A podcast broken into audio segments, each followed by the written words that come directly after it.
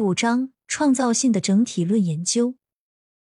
我曾深感兴趣的对创造性领域现状和二十五年前的情况进行了比较。首先，我想说，积累的资料总数、纯粹研究著述的数量，已远远超过了当时任何人可能有的合理期望。我的第二个印象是，与方法的大量积累、巧妙的测试技术和海量的信息相比，这个领域的理论并没有进展多少。我想提出一个理论问题。也就是这个研究领域的概念化困扰着我的是什么，以及这些令人不安的概念化带来的不良后果。我认为最重要的事情是，我想传达一个印象：思考和研究领域的创新往往太单一、太特别了。它没有作为整体、机体或系统，但它本应如此。当然，我不想做任何愚蠢的二分法或极化争论。也就是说。我不想表达任何对整体论的虔诚，或者对解析或原子论的反对。对我来说，问题是如何更好的整合它们，而不是在它们之间进行选择。避免选择一方的方法是使用皮尔森以前对一般因素和特定或特殊因素的区分，其中不仅包括智力的构成，也包括创造性的构成。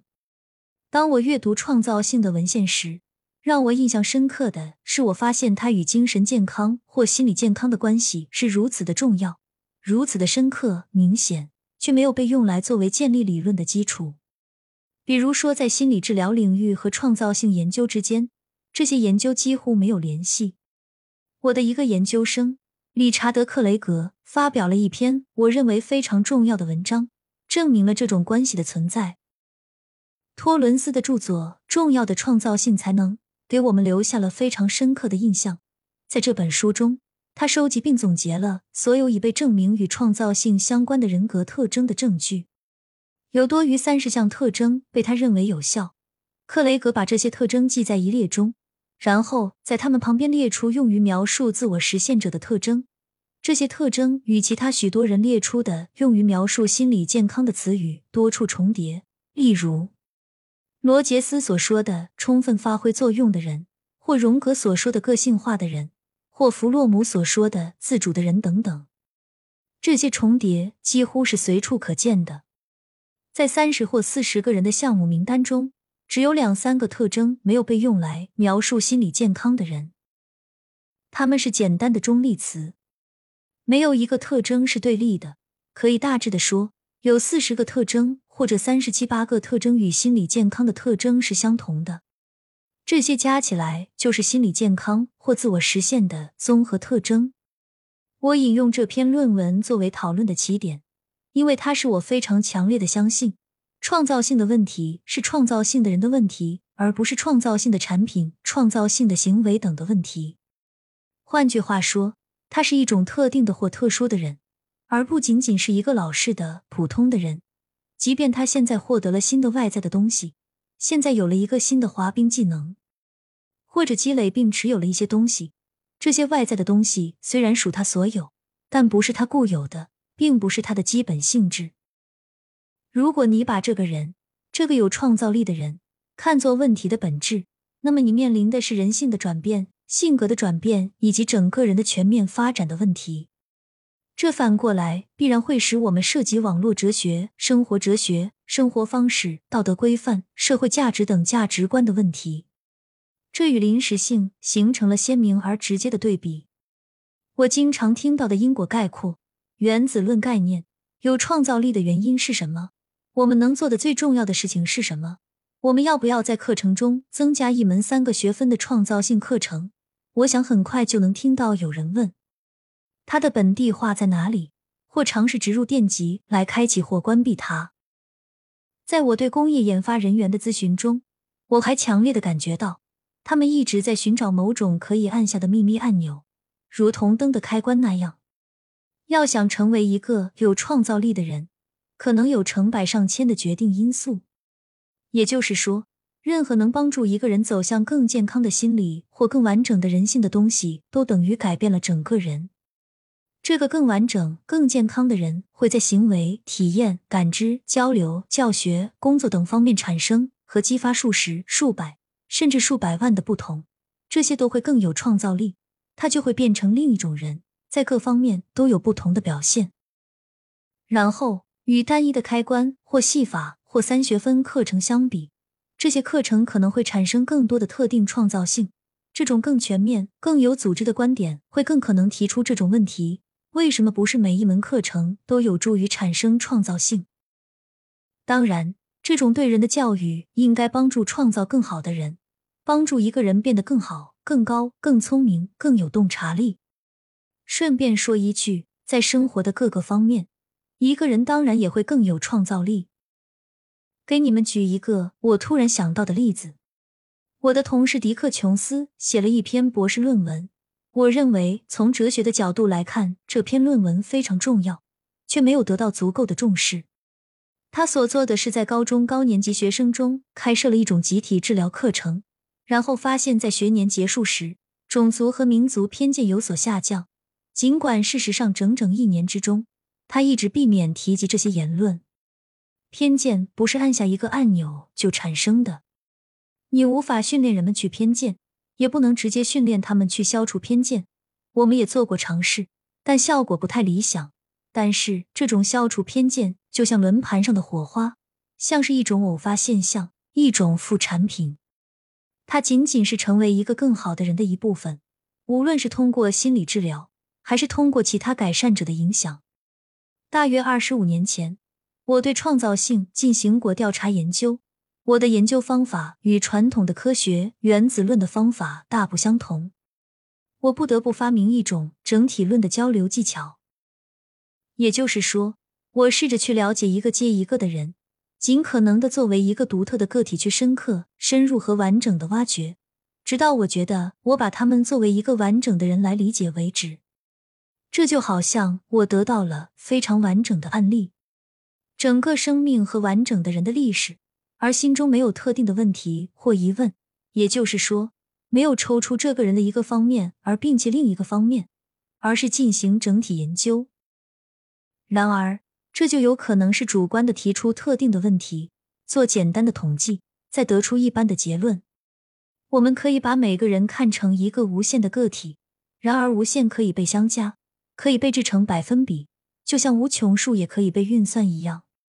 一旦你以这种方式深刻而深入的了解了人的样本，那么某些在典型传统实验中不可能的操作就会成为可能。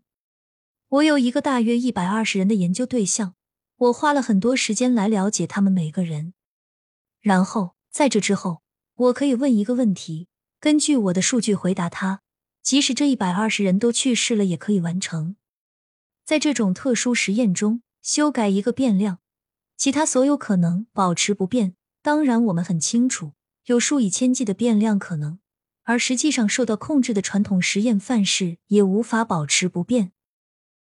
如果允许我直言不讳的提出质疑，我的坚定观点是，这种因果思维方式在无生命的世界中相当有效，而且我们已或多或少的学会用它来解决人类问题。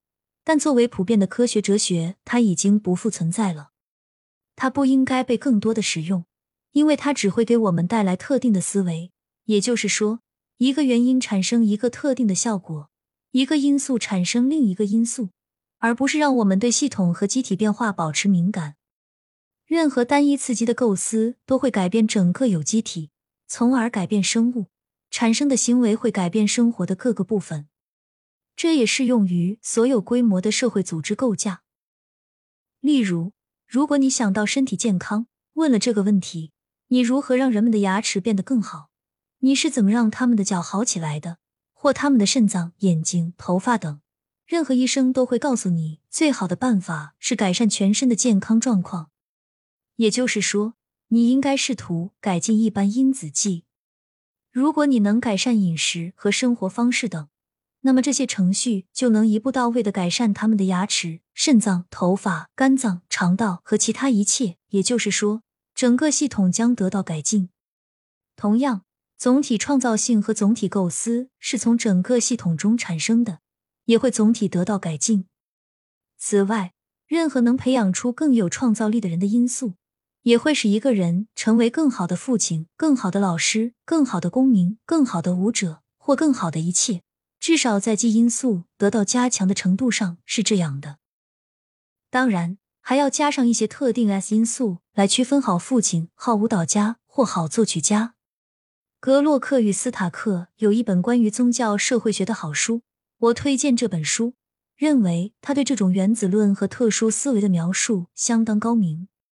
特定的思考者 （S.R. 级刺激反应思考者）、因果思考者、一因一果思考者正在进入一个新的领域。首先，他们当然必须给宗教下定义，他们必须这样定义：宗教是纯粹的、独立的，不是别的什么。然后他们继续分离它，切割它，把它从其他东西中分离出来。然后他们最终得到了亚里士多德的逻辑 A 与非 A，而 A 就是一个纯粹的 A，而非 A 则是纯粹的其他事物。所以他们没有重叠，没有融合，没有合并，没有联系等等。所有虔诚的宗教人士都非常认真的对待原有的可能性，认为宗教态度能成为任何行为的一个方面或特征。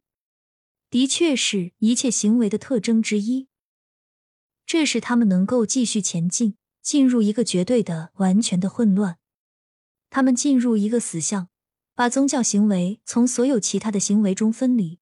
整本书都在处理外部行为，例如去教堂或不去教堂，节约或不节约小块木头，对这件事或那件事是否表示敬意，从而使整本书把我所谓的小儿宗教一词的英文字母。也就是宗教完全排除在外，小儿宗教是与制度、超自然现象或偶像崇拜没有任何关系的宗教人士行为，是原子论思维的一个很好的例子。我还有很多其他的例子证明，一个人可以在生活的任何部分进行原子论思维。如果我们愿意，我们也可以在创造性方面做同样的解释。我们也可以把创造性变成一种主日行为。它发生在一个特定的房间，在一个特定的建筑里，比如教室；发生在一个特定的时间，比如周四。它只有在那个房间里，在那个时间才是创造性，而不是在别的地方和别的东西。只有某些领域与创造性有关，如绘画、作曲、写作，但烹饪、出租车驾驶或管道工程就与它无关。但我再次提出一个问题。创造性实际上是任何行为的一个方面，无论是知觉的、态度的、情感的、联想的、认知的，还是表达的。我认为，如果用这种方法来处理它，你会问各种各样有趣的问题；而如果你用另一种二分法来处理它，就不会想到这些问题。这有点像你试图成为一名优秀舞者的不同方法。社会上的大多数人都会去亚瑟莫里学校，在那里，你首先移动你的左脚，然后你的右脚三步走，你一点一点的经历很多外在的有意做出的动作。但是，我认为我们都同意，甚至可以说，我们知道对舞蹈进行成功心理治疗的特点是让你知道会有成千上万的效果，其中很可能就会有优秀的舞蹈，比如更自由、更优雅的跳舞，不那么拘谨。不那么含蓄，不那么扭捏作态，不那么刻意等。根据我的经验，我认为好的心理治疗和成功的心理疗法可以增强一个人的创造力，哪怕你从没有提过这个词。我还想提出我的学生所写的一篇论文，它包含了很多意想不到的事情。这原本是一项关于自然分娩的巅峰体验、母亲的喜悦等的研究，但它发生了相当大的转变。因为坦泽尔夫人已经发现，当分娩是一个良好或伟大的经历时，各种各样的其他奇迹般的变化都会发生。当这是一段良好的经历时，这位女性生活中的许多事情都会改变。她可能有一些宗教皈依体验的味道，或者巨大的启发效应，亦或巨大的成功体验。这些经历从根本上改变了这位女性的自我形象，因此改变了她所有的行为。我还想说的是，这种一般方法似乎是讨论气氛的更好、更富有成效的方法。我曾经试图确定非线性系统的组织设置和所有良好效果的原因。我所能说的是，整个场所构成了一种创造的氛围。我无法选择其中一个主要原因，那是一种普遍的、像大气一样的整体的全体性的自由。而不是你在周二做的一件小事。合适的氛围，最好的促进创造性的氛围，将是一个乌托邦。我更喜欢称之为精神理想国，一个专门为提高自我实现和所有人的心理健康而设计的社会。这就是我的既说明。在这种背景下，我们可以使用一个特定的轮廓，用 S 特殊因素来使一个人成为优秀的木匠，使另一个人成为优秀数学家。但是如果没有一般的社会背景，在一个糟糕的社会中，创造性的可能性就很低了。我认为类似的治疗对我们也很有用。一方面，对这一研究和思考领域感兴趣的人有很多值得我们学习的地方。例如，我们必须面对他们的问题：身份意味着什么？什么是真正的自我？什么是治疗？什么是教育？怎样帮助人们走向自我等。另一方面，我们有的真实自我的模型，在某种特征、某种程度上是生物学上构想出来的。它是一种体质、气质和类似本能的。我们是一个不同于其他的物种。如果是这样，如果你能接受这一模型，而不是白板模型，不是将人作为纯粘土来塑造或强化成控制者想要的任何预先设计的形状，那么你也必须接受这种疗法的模式是揭露、释放，而不是塑造、创造和铸造。教育也是如此。这两种不同的人性概念所产生的基本模式是不同的，从教育到学习的一切都不同。那么，创造力是人类普遍遗产的一部分吗？它确实经常丢失，或被掩盖、被扭曲、被抑制，诸如此类。然后，我们的工作就是揭示所有婴儿原则上与生俱来的特征。我认为这是一个非常深刻、非常普遍的哲学问题。是一个需要探讨的非常基本的哲学立场。我想说的最后一点是 S 问题，不是记问题。我想提出一个问题：我们什么时候不需要创造性？有时，创造性可能令人生厌，令人恐惧。这也有可能是一件麻烦、危险、混乱的事情。我从一位创造性的研究助理那里了解到了这一点。他搞砸了一项我已经进行了一年多的研究。他在中途改变了整个事情，甚至没有告诉我。他把所有的资料都弄乱了，结果一年的工作都付诸东流，一团混乱。总的来说，我们希望火车准点运行。一般来说，我们也不希望牙医富有创意。我的一个朋友几年前做了手术，他仍然记得自己感到不安和害怕，直到他见到了他的外科医生。幸运的是。这位医生是一个强迫症类型的男人，非常精致，十分整洁，留着一点络腮胡，头发整齐，一个完美的规矩、自控、冷静的男人。